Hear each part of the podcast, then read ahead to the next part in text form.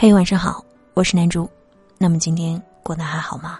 我在西藏拉萨向你问好。找到我可以关注公众微信“南珠姑娘”，新浪微博“南珠姑娘的小尾巴”。我会一直在声音里陪伴你。有一天，一个读者问我：“那些我们不小心弄掉的人，会不会也在偷偷的找我们？会不会也在偷偷的想念我们？”听完这个问题的时候，心里一酸。这个时代不难找到一个人，但是却难以找到像当初那句“嗨，你好”的状态。我们啊，特像一个不合时宜的玩具，被放在了盒子的最下边；特像一件许久不穿的衣服，压在了箱底；特像一块可爱的糖果，可惜牙疼。所以我们才遗憾，没有大大方方说出那句再见，才会突然有一天想起你。我们开始安慰自己。这世上多的是你好的故事，少的是再见的故事。有一天，陪一个朋友在海边喂海鸥，他指着天上的海鸥问我：“他们每年冬天都会回来吗？”我说：“会啊。”他问：“如果他们习惯了那些游人的面包油条，还会不会努力去海里捕鱼？”有时候觉得喜欢好残忍，它让你依赖，又让失去。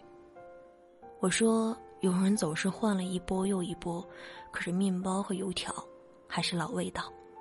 人啊，情绪太复杂，总拿萍水相逢当成一生一世，总拿互相喂养当成喜欢。你只是巧了，手里有一块面包，丢到了天空而已。他说：“对啊，分开以后，你想念的是那个陪你喂海鸥的人，海鸥想念的是丢在天空中的那一小块面包。”你和海鸥是时间留下的面包屑，可是啊，那一瞬间，你们以为彼此拥有过，哪怕几秒。我问他，后来你们为什么不了了之？他说有一个误会，一个以为你懂我，我不必解释；一个以为你不解释，我怎么会懂？我等他的解释，他结婚了。我难过的不是那个误会我释怀了，而是他没有好好跟我说一句再见。我说：“这是他的背影，告诉你，回去吧，不用送了。你不该盼着他回头笑着跟你说下次见。那些互相有牵绊的人，自然还会再见。那些了无牵挂的人，那个背影就是再见。我们啊，总是忘了那句告别，以为来日方长，总会再碰见，把酒言欢。其实每一次分别。”都是最后一次，只是当时我们玩的太嗨，没有在意。等突然有一天发现，那个对你很重要的人，怎么不在你的生活里，你才猛然惊醒，你已经失去他很久了，很久了。你盯着手机的对话框，不知道从哪一句开始捡起你们的关系，愣了很久，直到收到一条新朋友的微信，你接受了新的邀请。你看啊，西红柿努力了很久，没有跟鸡蛋在一起。后来他走向了牛腩，何尝不是一件好事呢？没有人规定肉夹馍里一定要放青椒和葱丝。你最爱的那个大碗牛肉粉，自己加醋加辣。街角的那个锅盔啊，你最爱吃的还是加糖的。靠近一些东西，失去一些东西，这就是生活的本身吧。有一天问一个朋友，你有没有跟上一段感情好好告别？会遗憾吗？他说不会的。我记得去超市买酸奶是拿靠里面的，日期会新鲜。我记得煮肉馅的饺子开锅要增加一次凉水。我记得有一个笑话，跟楼下的早餐店的老板聊养生。他问我：“你知道不吃早餐的危害有多大吗？”我摇摇头。老板很严肃地说：“影响我生意啊。”现在想起来还是会笑。那个不曾陪你走下去的人，一定会用他的方式告诉你如何走下去。那是我第一次意识到，原来还可以这样看待告别。你最爱的猫猫离开你了，但是你对流浪猫温柔；你最爱的外婆离开你，但是你仍记得荷包蛋面的做法。就算是那一场糟糕的爱情，你也学会了难过的时候就要抱一抱。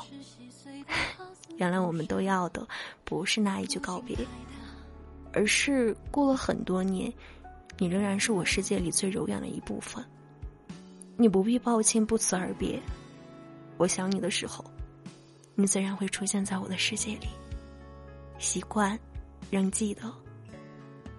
所以那些好朋友啊，有的人结婚去了，有的人去星辰大海，有的人再也没有把微信里的那个话题聊完，有的人被人敬仰，有的人默默无闻，当然，有的人仍然站在原地，傻傻的给纸飞机哈着气，狠狠的扔出去。